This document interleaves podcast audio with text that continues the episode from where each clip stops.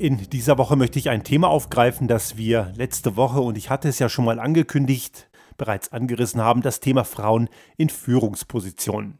Der Anlass dafür ist eine Studie, die vor einigen Tagen herausgekommen ist, die gezeigt hat, dass der Frauenanteil gerade in deutschen DAX-Vorständen von etwas über 14 Prozent auf noch nicht mal mehr 13 Prozent, 12,8 sind es um genau zu sein, gesunken ist. Und diese Absenkung hat viele Gründe, aber das zeigt auch einmal mehr, dass die ohnehin schon niedrige das ohnehin schon niedrige Niveau von Frauen in Führungspositionen nochmal geschrumpft ist von 2019 bis heute und dass Deutschland damit eines der Schlusslichter ist in Europa. Zum Vergleich, in Schweden zum Beispiel sind Frauen in Führungspositionen doppelt so hoch im Bereich von 25, 26 Prozent und auch in anderen Ländern wie Frankreich oder Finnland ist das so.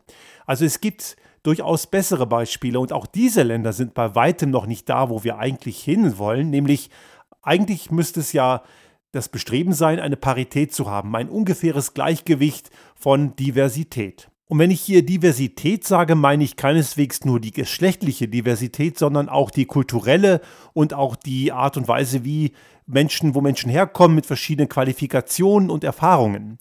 Man weiß aus verschiedensten Studien, dass solche diversen Teams sehr viel effizienter und auch effektiver arbeiten und dass auch Teams, in denen der Frauenanteil größer ist und damit auch die Diversität, dass diese Teams wirtschaftlich erfolgreicher sind und auch weit weniger anfällig sind für Korruption und krumme Geschäfte.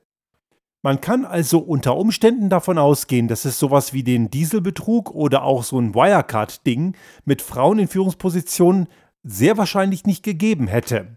Gut, das ist jetzt eine, wie man in Österreich sagt, eine Hedivari-Diskussion, aber es ist durchaus ein Punkt, den man beleuchten muss. Es ist ja mitnichten so, dass Männer den Job so wahnsinnig gut machen würden. Und es gibt in dem Kontext jetzt natürlich eine ganze Menge Leute, die, wenn das Thema Frauenquote auf den Plan kommt, sehr Tourette-artig reagieren.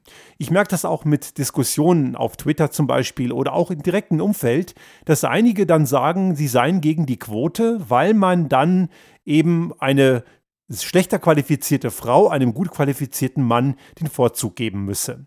Ich muss hier zugeben, vor 15, 20 Jahren habe ich das auch noch so gesehen, aber ich habe mittlerweile feststellen müssen, durch die Zeit in der Wirtschaft, die ich jetzt seit ja, über 15 Jahre jetzt aktiv bin, dass das eben keineswegs zutrifft. Diese Sorge ist komplett unberechtigt, denn die Menge an unqualifizierten Männern, die ist ziemlich groß. Und es ist eben heute keineswegs so, dass Geschlecht keine Rolle spielen würde, denn heute ist das Geschlecht sehr wohl wichtig, nämlich männlich. Es kommen ganz oft und primär die Leute zum Zug in Führungspositionen, die von gleichartigen, bereits vorhandenen Menschen in Positionen nachgezogen werden. Und da man eben mit seinesgleichen gut kann und auch oft ein sehr patriarchalisches, antiquiertes Bild im Kopf hat, ist es oft so, dass Frauen das Nachsehen haben. Man merkt das auch bei vielen Diskussionen. Ich fand das zum Beispiel sehr interessant, als Annegret Kramp-Karrenbauer, damals schon einige Monate jetzt her, CDU-Vorsitzende wurde. Die erste Frage, die dort auch in den Medien bei männlichen Journalisten gestellt wurde, wie macht sie das mit Familie und Kindern? Wäre sie ein Mann, würde man diese Frage vermutlich gar nicht stellen. Genauso ist es auch bei der Wirtschaft. Die Frage, wenn eine Frau in Führungsposition geht, wie das denn mit Familie und Kinder sein soll, diese Frage müssen sich Frauen sehr oft gefallen lassen. Da muss man klar die Frage stellen, warum müssen sich diese Art von Rückmeldungen und Fragen die Männer nicht gefallen lassen? Und das zeigt immer noch, dass wir ein sehr antiquiertes Bild von Familie und von Rollenverständnissen in der Gesellschaft immer noch haben und dass es keineswegs aus den Köpfen rausgekommen ist. Oft ist es kein böser Wille, aber dieser Gedanke ist nach wie vor da und eine ganze Menge Männer, die vielleicht sogar sagen, dass sie mit Frauen in Führungspositionen zwar kein Problem haben, haben sehr wohl ein Problem damit, wenn eine Frau ihr Chef wäre genau genommen in dem Fall die Chefin. Und damit haben sie eben diese großen Schwierigkeiten, die sie daran hindert, wenn sie in eine Entscheidungssituation kommen, ob sie eine Frau auswählen, dass sie dann auch wirklich eine Frau nehmen, weil es irgendwie nicht in ihr Bild passt. Das sind manchmal sehr bewusste Entscheidungen, allerdings manchmal auch unbewusste Entscheidungen. Schauen wir nochmal auf die Quote. Ich muss sagen, ich finde es nicht perfekt. Es ist sicherlich nicht die beste Lösung, dass wir dort eine, ein Geschlechtsregulativ drüber stülpen. Aber wir haben auch gesehen, in den letzten Jahren, wo Unternehmen in Deutschland zum Beispiel eine Freiwilligkeitserklärung abgegeben haben, den Frauenanteil zu erhöhen, dass im Endeffekt nichts passiert ist. Der Frauenanteil, wir haben es ja eingangs gesagt, ist sogar gesunken. Also wenn wir dort auf die Freiwilligkeit setzen, dann sind wir ziemlich verloren, denn da wird nichts passieren.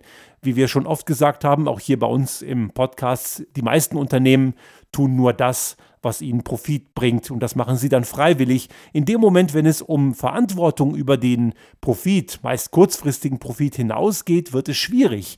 Und auch wenn es hier positive Beispiele gibt von Frauen in Führungspositionen, so ist es immer noch so, dass ein Großteil der Unternehmen freiwillig das Ganze nicht macht.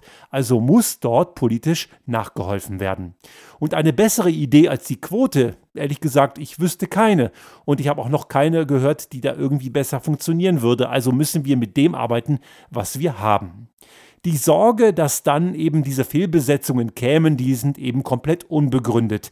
Denn schauen wir doch wirklich mal auf die Bilanz von Unternehmen, die rein Männer geführt sind und im Vergleich zu Unternehmen, die eine gute Mischung haben, und das haben wir ja eingangs auch gesagt, da gibt es auch wirklich verschiedenste Studien zu, die zeigen einfach, dass reine Männerteams eine weitaus schlechtere Performance aufweisen als gemischte Teams.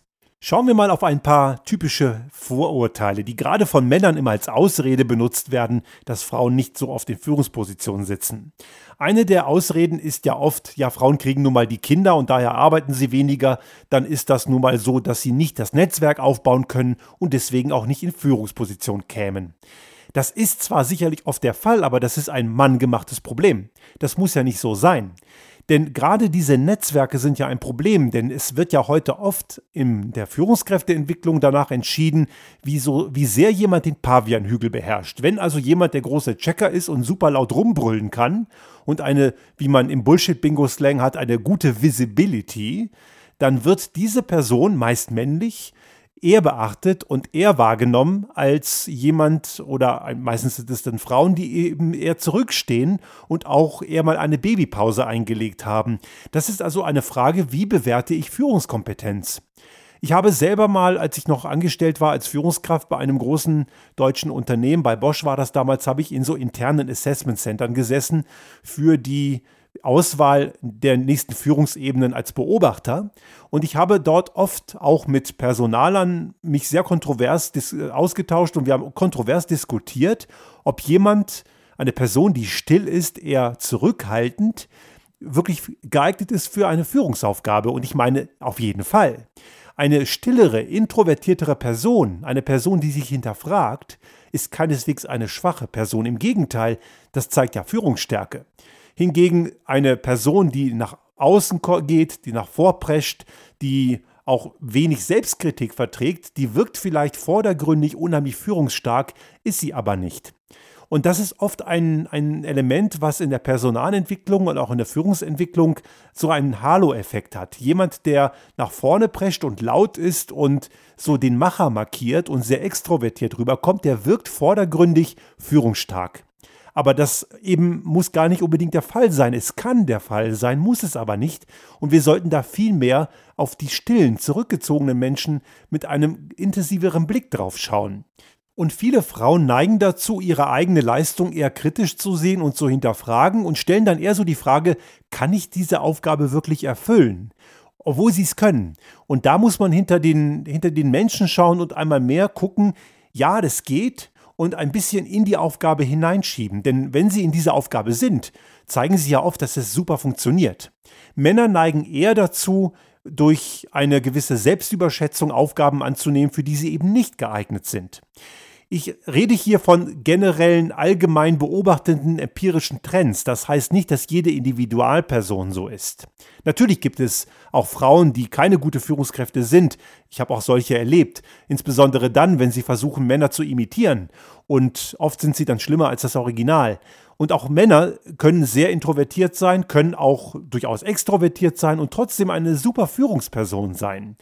Ich habe einen Chef gehabt damals bei Bosch, der war eher introvertiert und der hat eine super Führungsaufgabe gemacht. Ich habe extrem viel von ihm gelernt. Also man muss natürlich immer sehr individuell auf den Menschen schauen. Aber genau das tun wir in der heutigen Führungskräfteentwicklung nicht. Und dort sitzen eben häufig männliche Netzwerke und männlich dominierte Strukturen, die ihresgleichen nach sich ziehen. Ein schönes Beispiel für laut und hässlich und absolut inkompetent ist das, was wir in den USA gerade erleben. Donald Trump, der in seiner eigenen Welt lebt und überhaupt gar nicht in der Lage ist, auch nur ein bisschen Kritik zu akzeptieren, geschweige denn den Verlust einer Wahl. Und das zeigt in allen Facetten, wie Führung nicht funktioniert alles negieren, was Fakt ist, Menschen, die ihm das Sagen rausschmeißen und komplett nur rumtoben und Lügen verbreiten, das ist ebenso die Spitze der Führungsunfähigkeit. Gut, das kann man auch bei anderen haben. Er hat ja auch durchaus einige Frauen im Führungsstab, die den gleichen Blödsinn machen. Aber das ist eben ein Spezifikum des jeweiligen Menschen. Wenn wir auf die Corona-Pandemie schauen und uns mal die Frage stellen, welche Länder haben das besonders gut gemeistert, dann können wir auch in der Tendenz feststellen, dass weibliche Regierungschefs, Neuseeland, Finnland, Deutschland, das tendenziell besser gelöst haben als die männlichen Machos. Trump in den USA oder Bolsonaro in Brasilien sind sicherlich so Extrembeispiele, aber auch hier in Österreich eine Regierung Kurz versagt da kläglich. Und das sieht man eben sehr deutlich an solchen Zusammenspielen, dass dort, wo eben Frauen Regierungen leiten, dass es in der Tendenz offenbar besser funktioniert. Ich möchte hier keineswegs den Eindruck aufkommen lassen, dass es da so schwarz und weiß ist. Natürlich gibt es, und das habe ich ja schon gesagt, auf beiden Geschlechterseiten eben fähige und unfähige Menschen. Das Problem ist, dass Frauen einfach viel, viel seltener die Chance bekommen, zu zeigen, dass sie es können. Einige proklamieren ja immer gerne und auch gerade im Kontext dieser Geschlechterdebatte das sogenannte Leistungsprinzip. Aber wer heute immer noch glaubt, dass unsere Gesellschaft einem Leistungsprinzip folgen würde, der ist, wie man so schön sagt, auf der Nudelsuppe dahergeschwommen. Denn dieses Leistungsprinzip mag ein frommer Wunsch sein. Aber hätten wir ein Leistungsprinzip, dann würden einige DAX-Vorstände 500 Euro im Monat bekommen und viele Krankenschwestern würden ein paar tausend Euro im Monat bekommen. Und zwar nicht nur im vierstelligen Bereich, sondern eher darüber hinaus. Das Leistungsprinzip, dass sich Leistung lohnt, ist eben gerade nicht zutreffend. Denn wäre es das, würde das ja bedeuten, dass Frauen in Summe weniger leistungsfähiger seien. Einige Männer glauben das tatsächlich. Und einige sind so plump und sagen das auch. Aber viele sagen es nicht, glauben es trotzdem. Es gibt eine ganze Menge Leute, auch heute noch in einer Gesellschaft des 21. Jahrhunderts, die immer noch der Ansicht sind, dass Frauen weniger leistungsstark seien. Doch das ist eben kompletter Blödsinn und es ist auch längst widerlegt. Eine Quote kann dabei helfen, diese Potenziale zu holen. Natürlich, auch bei einer Quote wird es auch mal dazu kommen, dass eine Frau einen Job bekommt und dass es sich als Fehlbesetzung herausstellt. Das soll man dann bitte auch klar und transparent machen, dass es nicht funktioniert hat. Aber es wird Zeit, dass wir das auch bei den Männern tun, denn bei den Männern tun wir genau das nicht. Männer kriegen Führungspositionen, fahren den Laden an die Wand und es passiert ihnen nichts, es gibt null Konsequenzen. In der deutschen Politik ist Andreas Scheuer dafür ein Musterbeispiel. Was der sich schon geleistet hat an Verfehlungen und an Versagnissen und noch immer ist der Kerl im Amt, das kann wirklich keiner nachvollziehen. Das Problem der mangelnden Geschlechtervielfalt in Führungspositionen und die Diskussion einer Quote, die wird sehr schön zusammengefasst von Extra 3, dem Satiremagazin in der ARD. Und die haben vor zwei Wochen das Thema in einer Einheit behandelt. Und was die immer sehr schön machen, ich mag das immer ganz gerne, dass sie einen Pop- oder Rock-Song dahernehmen und den umtexten. Und anhand des Songs von Frank Zappa, Bobby Brown, haben sie das Thema Quote und Frauen in Führungspositionen mal wirklich schön kritisch beleuchtet.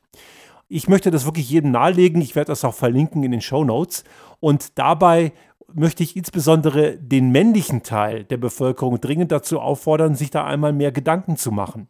Keiner sagt, dass wir die Ungerechtigkeiten der letzten Jahrtausende jetzt zugunsten der Frauen umdrehen sollen, denn auch meine Generation und auch die, die noch kommen, die männlich sind, die können nichts dafür, dass es immer noch Machos und äh, patriarchale Kleingeister gibt. Das ist nicht unser Ansatz. Wir müssen hier dafür sorgen, dass es eine größere Geschlechtervielfalt gibt, eine größere, breite aufgestellte Kompetenz. Und die kann nicht nur männlich sein. Das ist komplette Illusion. Denn es ist auch völlig illusorisch zu glauben, dass wenn diese Pandemie mal vorbei ist, und jetzt haben wir schöne Nachrichten bekommen diese Woche über einen Impfstoff, den es ja bald geben soll, hoffen wir, dass das Ganze funktioniert, dann könnte der Spuk nächstes Jahr vorbei sein, aber die wirklich großen Probleme, die bleiben. Die Klimakatastrophe ist nicht weg. Und auch wenn es viele noch nicht gemerkt haben, diese ist viel bedrohlicher als das, was wir bisher kennen. Und wenn wir die Probleme dieser Welt Und es sind sehr komplexe Probleme, einfache Antworten, die wird es da nicht geben. Wenn wir die lösen wollen, brauchen wir möglichst viel leistungsstarke Kompetenz. Und die ist mit Sicherheit nicht nur in den Köpfen des männlichen Teils der Bevölkerung.